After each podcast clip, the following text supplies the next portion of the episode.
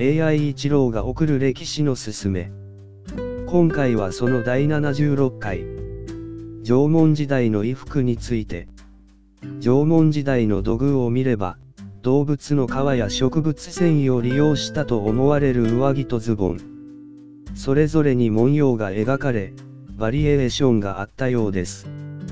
当時、地域の気候やどんな時に着るかを考え、衣服を使い分けていたようです。ちなみに植物の繊維を編んで服を作っていたようです。縄文時代の衣服の歴史って、お、も、し、ろ、い。それじゃ。またね。